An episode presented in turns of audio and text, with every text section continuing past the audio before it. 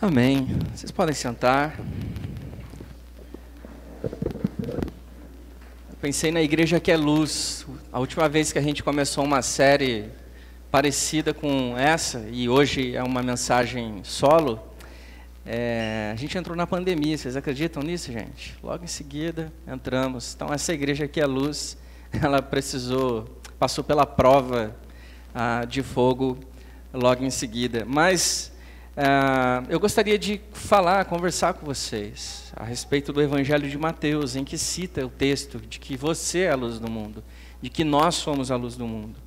E no Evangelho de Mateus, no capítulo 5, de versículo 14 a 16, uh, ele fala, Jesus fala, como parte do seu sermão do monte, vocês são a luz do mundo. É impossível esconder uma cidade construída no alto de um monte. Não faz sentido acender uma lâmpada e depois colocá-la sobre um cesto. Pelo contrário, ela é colocada num pedestal de onde ilumina todos que estão na casa. E da mesma forma, suas obras devem brilhar, para que todos as vejam e louvem ao Pai que está no céu. E de maneira muito devocional, gostaria de compartilhar com vocês alguns pontos aqui no Evangelho de Mateus que fala sobre essa igreja que é luz. Uma igreja que é luz, ela considera que quem é que disse isso? E é Jesus que está dizendo.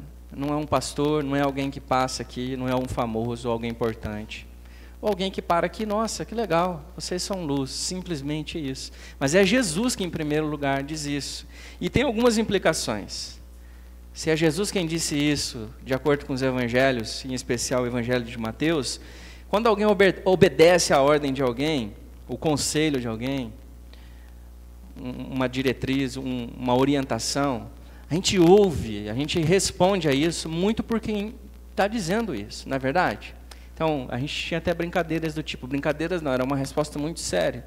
Então, se um tio, um desconhecido, pedia para fazer alguma coisa, a gente falava assim, mas você não é minha mãe? Quem te deu autoridade para você falar como minha mãe? Você não é meu pai? Isso acontece muito entre irmãos, né? Mas você não é minha mãe, você pediu para eu fazer alguma coisa. Então a, autoridade ela vem muito de quem está dizendo. Então assim, Jesus diz: você é luz. Você crê nisso?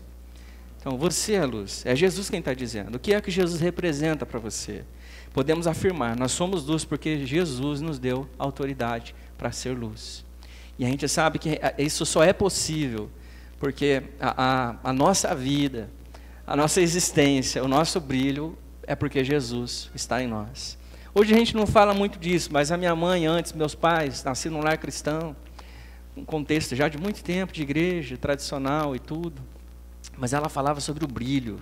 Você reconhecia um cristão pelo brilho. Eu não sei exatamente que brilho era esse, mas era, era muito interessante ouvir os meus pais falarem isso. Mas o, o, fato é que o nosso brilho, obviamente, a nossa luz é conhecida através das nossas obras, com a finalidade de glorificar a Deus. Uma igreja que é luz é uma igreja que tem consciência da sua natureza. Um cristão que é luz, é um, alguém que tem consciência da sua natureza. Então, as suas, as suas obras correspondem à sua natureza. Faz sentido para você? Então, aquilo que eu faço, a vida que eu vivo, aquilo que eu acredito, ela corresponde àquilo que Jesus disse que eu sou. Então, se a minha natureza é essa, então eu, eu ando e caminho nessa direção.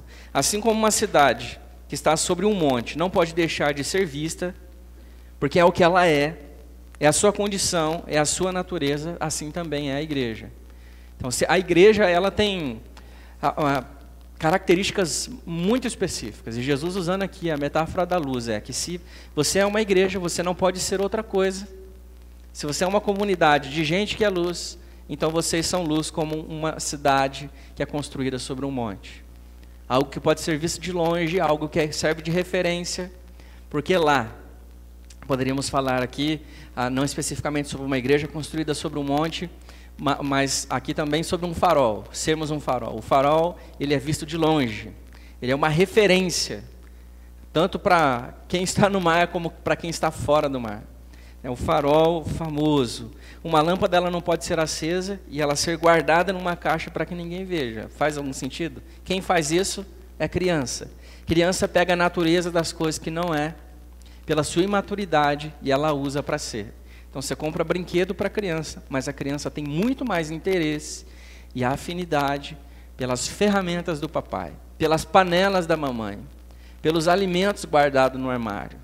Você dá um brinquedo na fase inicial da criança, muito legal, colorido, mas ela está muito empolgada com o pacote de presente.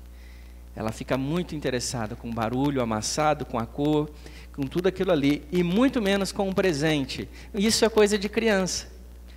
Nós que somos luz, nós precisamos entender que a igreja que é para ser luz, que você nasceu para ser luz, não pode ser outra coisa.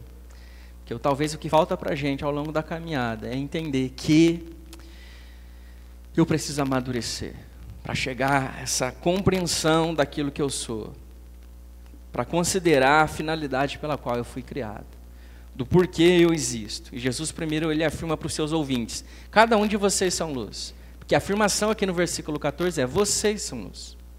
Você é luz.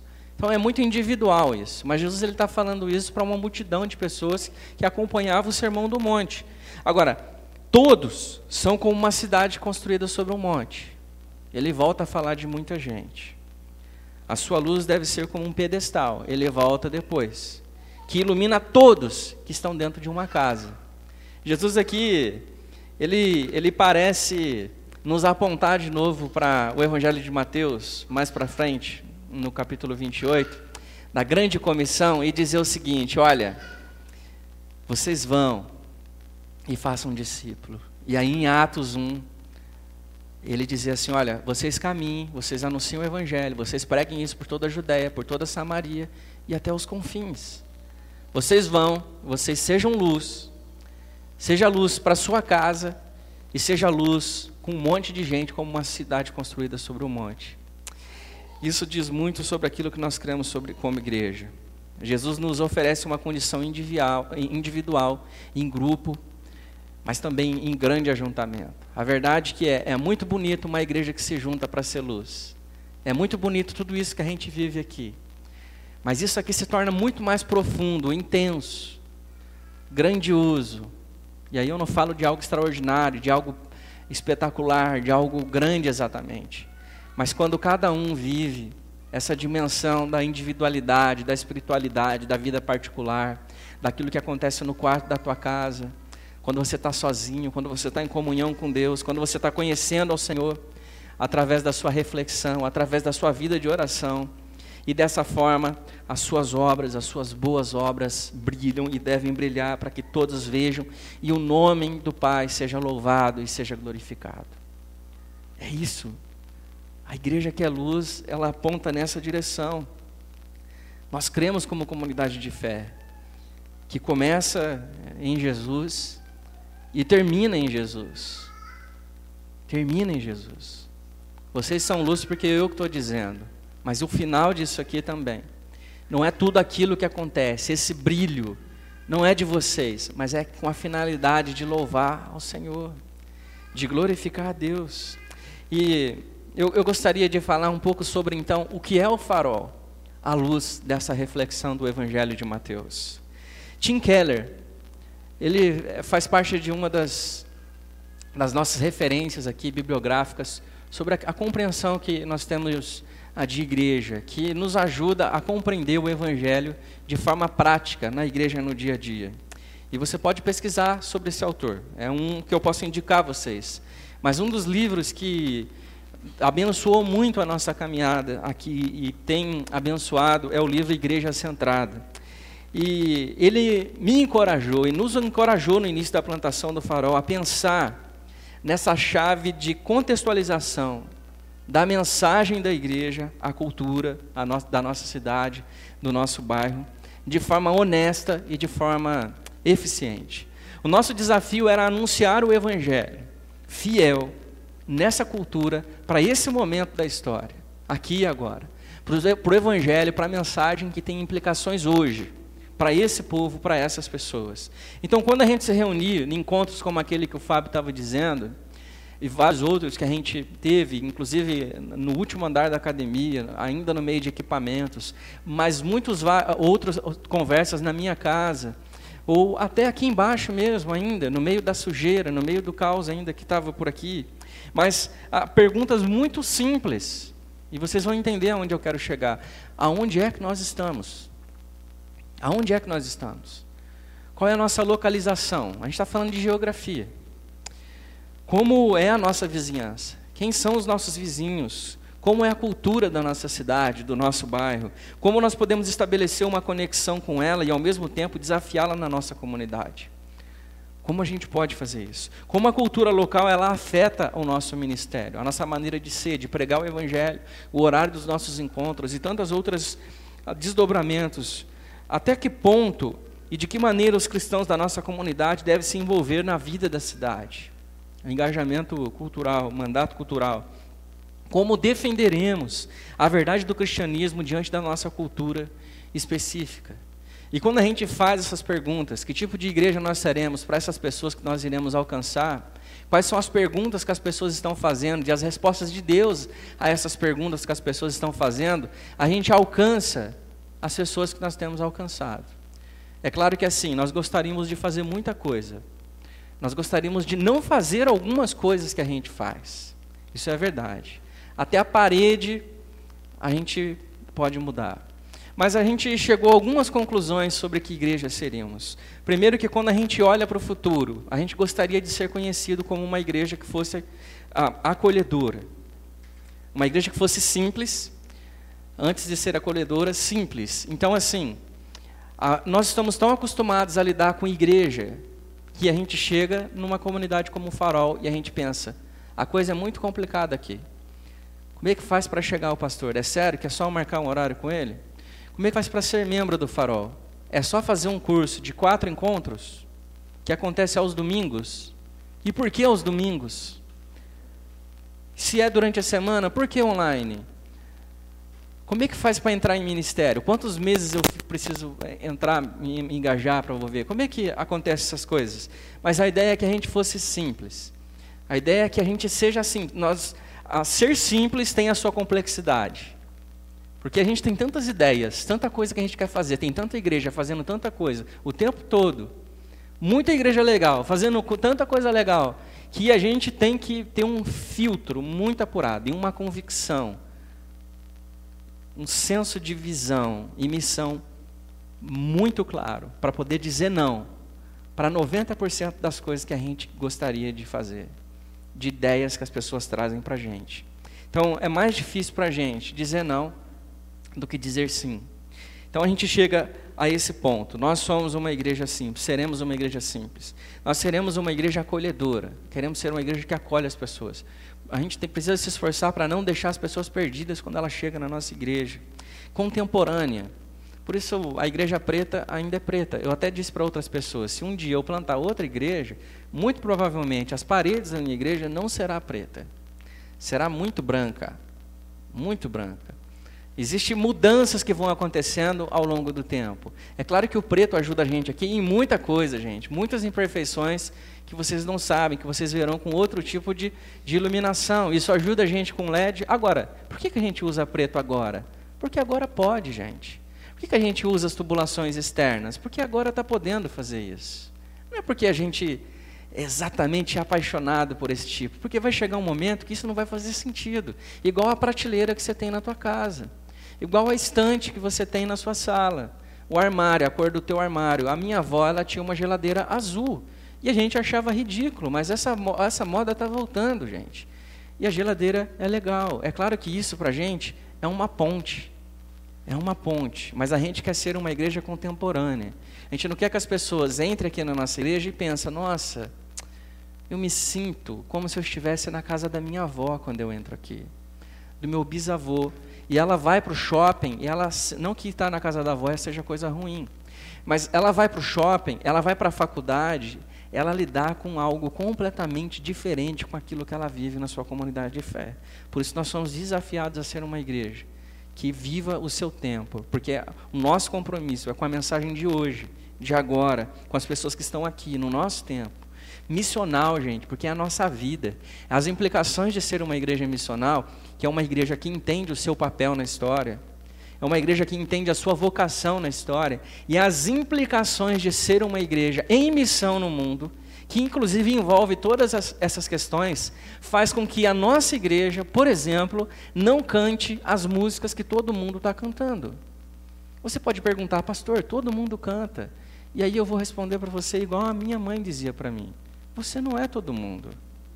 Nós não queremos ser uma igreja diferente, mas nós queremos ser uma igreja que está comprometida com aquilo que Deus está fazendo neste lugar e através de nós para um determinado grupo de pessoas. Nós queremos ser uma igreja que está, que está sensível ao que Deus está fazendo, porque alguns de vocês, alguns aqui, de nós, não estaríamos em outras igrejas neste momento se não fosse no farol. Porque alguns dos seus amigos nem entrariam numa outra igreja se não fosse algo parecido com essa daqui. Você pode até sair aqui do farol depois e ir para um outro lugar. Mas nós estamos unidos por alguma coisa que Deus está fazendo. Não é pela cor da parede. Não é por isso. Não é porque o pastor prega de preto. E olha, gente, depois de cinco anos, nem estou de preto. Os fotógrafos ficam muito felizes com isso. Mas uma igreja que seja missional, uma igreja comprometida com uma pessoa de Jesus, uma igreja centrada no Evangelho. E, e, a centralidade do Evangelho, você fala, nossa, pastor, que óbvio. Uma igreja bíblia, nossa, que óbvio. Não é óbvio, meus irmãos. Sabe por quê? Se fosse óbvio, as pessoas não estariam por aí, em nome da Bíblia, dizendo que você tem que ser como José, dizendo que você tem que ser como Davi, dizendo que você tem que ser como Abraão usando personagens da Bíblia, inclusive dizendo, no meio desses montes de, de referências de personagens, que você tem que ser como Jesus. Nós queremos que Jesus é a pessoa central da história e das Escrituras. E que é por meio de Jesus que nós lemos todas as Escrituras, que nós vivemos a nossa vida. Por isso, uma igreja que é centrada no Evangelho, que na sua mensagem lembra de Jesus, que na sua vida e na sua prática, Jesus é a nossa referência. É essa igreja que nós queremos ser, uma igreja multiplicadora de discípulos e igrejas. Depois de cinco anos, nós plantamos a igreja a de a Igaraçu, estamos plantando. Deus tem feito algo extraordinário. Você precisa conhecer o que Deus está fazendo naquele lugar. É muito lindo. Nós estamos é, prestes a plantar a igreja em Paulista. Nós estamos apoiando a plantação da igreja junto com outras igrejas. E a nossa denominação, a igreja em Paulo Afonso, nós é, corremos nessa direção. Nós caminhamos com pessoas a fim de formá-las para o exercício do ministério, porque nós cremos nessa igreja. E como a gente faz para alcançar isso? Nós somos luz através do nosso relacionamento com Jesus. E quando você estiver se relacionando com Jesus, quando você estiver comprometido com o convite de Jesus, ou com o imperativo que diz assim para você: você é luz. E aí, nessa medida, você é curado. E quando você passa por esse processo, esse relacionamento com Jesus, você passa a ser uma pessoa transformada, a passa a viver num processo de transformação. E as pessoas à sua volta, as coisas que você faz, caminham exatamente nessa mesma direção. Nessa mesma direção. É esse o convite para você continuar sendo do farol. Na prática, meus irmãos, eu tenho percebido as pessoas sendo reevangelizadas quando chegam na nossa comunidade de fé. Como é que vocês percebem isso acontecendo? Pessoas chegam sem uma compreensão mínima do Evangelho, da pessoa de Jesus e de como ele se manifesta na história. Eu tenho percebido as pessoas retomarem o seu amor por Jesus e pela igreja de Jesus, e não pela igreja do pastor e não pela igreja de alguma coisa, mas é pela igreja de Jesus, a noiva de Cristo. E não por uma agenda de ministério, e não por uma escala ministerial. Eu tenho percebido isso ao longo desse tempo. Eu tenho visto pessoas ao longo desse tempo terem a sua espiritualidade provocada a centrar-se na pessoa de Jesus. E da onde é que você tira isso, Anderson? Eu tiro porque é o seguinte, aqui no farol não tem um pai, você não vai encontrar em mim a figura de um paizão. Eu não vou te chamar de filho, porque você é filho de Cristo. Nós somos mais amigos. Inclusive Jesus, ele diz assim: ó, eu não vou chamar mais vocês de outra coisa, de servos. Nós somos amigos, amigos. Jesus disse: vocês são meus irmãos. Então eu assim, o meu desafio é ser pai da Catarina, muito grande. Mas no Farol, nós não somos pai de ninguém. A sua paternidade, ela precisa ser resolvida e comprometida em Jesus. Aqui no farol não tem nenhum guru. Jesus ele não fala mais por mim no texto bíblico do que ele poderia também falar com você. Eu estou muito certo da minha vocação de pastor, o meu compromisso com o ensino, a fidelidade das escrituras. Muito certo do meu papel dominical e semanal aqui. Mas é o seu compromisso primário, caminhar com Jesus. Não tem nenhum coach aqui. A gente não é muito bom não em ficar te animando a viver uma vida extraordinária. Mas a gente se dedica a, a encorajar você a viver uma vida ordinária.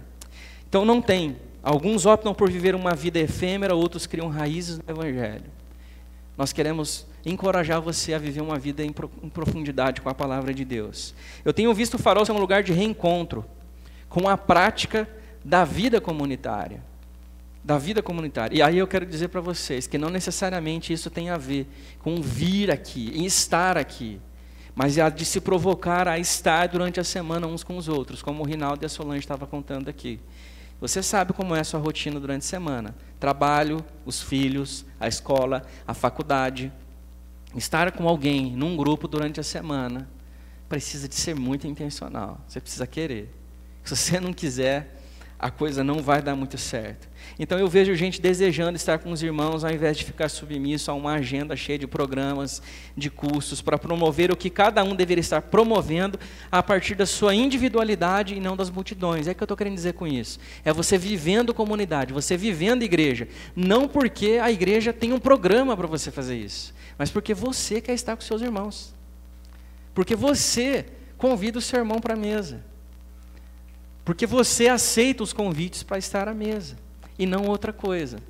Então, se você tem dúvidas sobre o que é o farol, sobre o que é essa igreja e de como o evangelho de Mateus se implica sobre a nossa comunidade de fé, essa é uma reflexão. Essa é uma reflexão. Eu tenho visto o farol ser uma igreja intencionalmente acolhedora, que procura receber as pessoas apesar dos seus desafios, se esforça para ser uma igreja, uma igreja uma igreja de Jesus, a comunidade de gente imperfeita, gente, mas que reconhece que é alcançada pela graça e que é uma comunidade de gente que percebe o problema um dos outros, porque é isso que acontece numa igreja, por exemplo, que nós chamamos aqui de casa. Porque essa igreja onde a gente não sabe do problema das pessoas, onde a gente não tem atrito com as pessoas, eu custo a entender que isso é uma igreja. Eu custo a entender que nós chegamos a algum nível de maturidade que faça a gente chamar, ser chamado de comunidade de discípulo. Porque se a gente não é capaz de conhecer uns aos outros, confessar os nossos pecados, viver os nossos desafios, perdoar, pedir perdão, meus irmãos, aí a gente está falhando como igreja. Eu não quero que a gente seja uma igreja tão casa, tão casa, tão casa, que a gente fique confortável, bonitinho, legalzinho, casinha aspirada, casinha cheirosa, bonitinha e confortável. Mas uma igreja onde a gente está sim preocupado uns com os outros.